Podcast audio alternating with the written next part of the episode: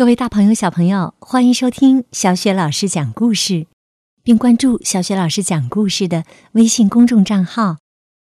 现在呀，是成语故事时间。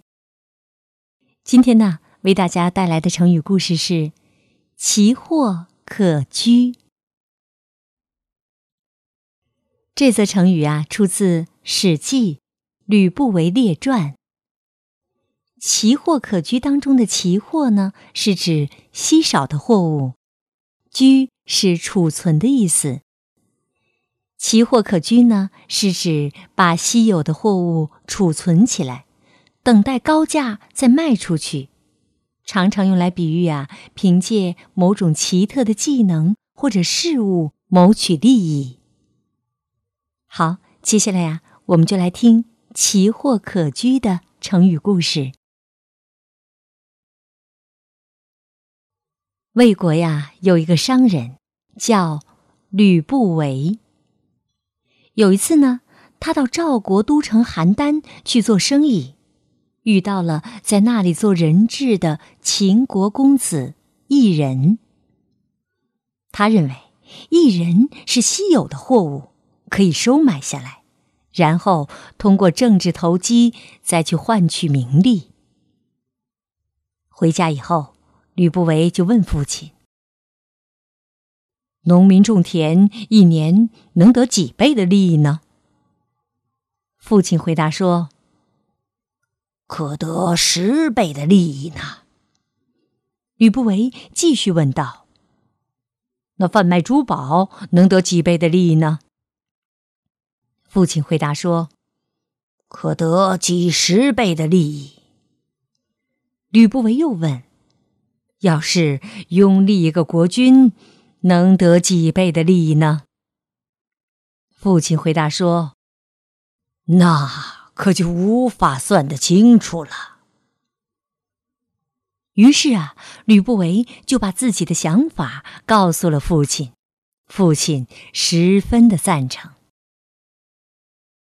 说到这个异人呐，他是秦昭王的孙子，太子。安国君的儿子。安国君宠爱华阳夫人，而特别讨厌异人的母亲夏姬，因此异人被送到赵国当人质。吕不韦告诉异人，愿意帮助他登上国君之位。异人听了吕不韦的话，非常高兴，表示自己一旦成为国君，就把秦国。一半的土地封给他。政治交易达成以后，吕不韦就带着大量的财宝去秦国了，托人向华阳夫人献上厚礼。华阳夫人收到厚礼后，十分的高兴，于是召见了吕不韦。吕不韦借机说服没有生过儿子的他，认异人为自己的儿子。并通过他要求安国君派人把异人接回秦国，改名子楚。此后啊，在华阳夫人的帮助之下，安国君立子楚为太子。几年以后，秦昭王去世，安国君做了国君，也就是秦孝文王。孝文王即位的时候啊。年纪已经很大了，一年后啊就去世了。于是子楚如愿以偿继任国君，也就是秦庄襄王。至此，吕不韦的计划已经大获成功了。作为第一功臣，他当上了丞相，享受十万户的租税。这就是成语“奇货可居”的来历。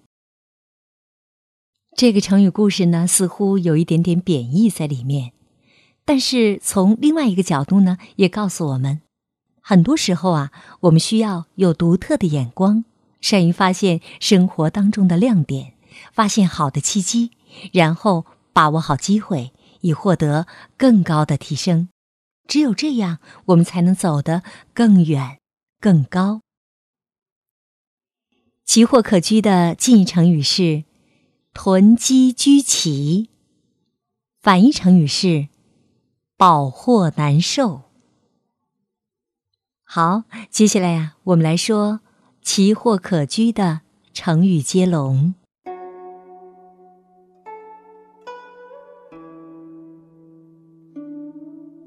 奇货可居，居高临下，下笔成文，文采风流，流芳百世，世代书香，香草美人，人才辈出，出尘一新，新仇旧恨。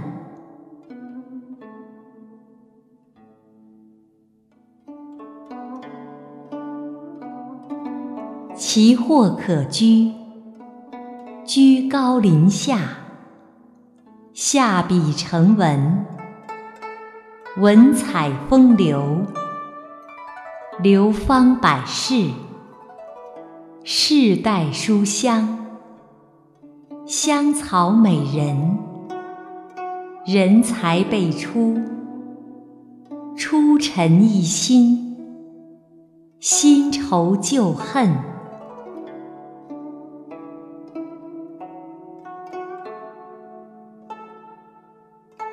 奇货可居，居高临下，下笔成文，文采风流，流芳百世，世代书香，香草美人，人才辈出，出尘一新，新仇旧恨。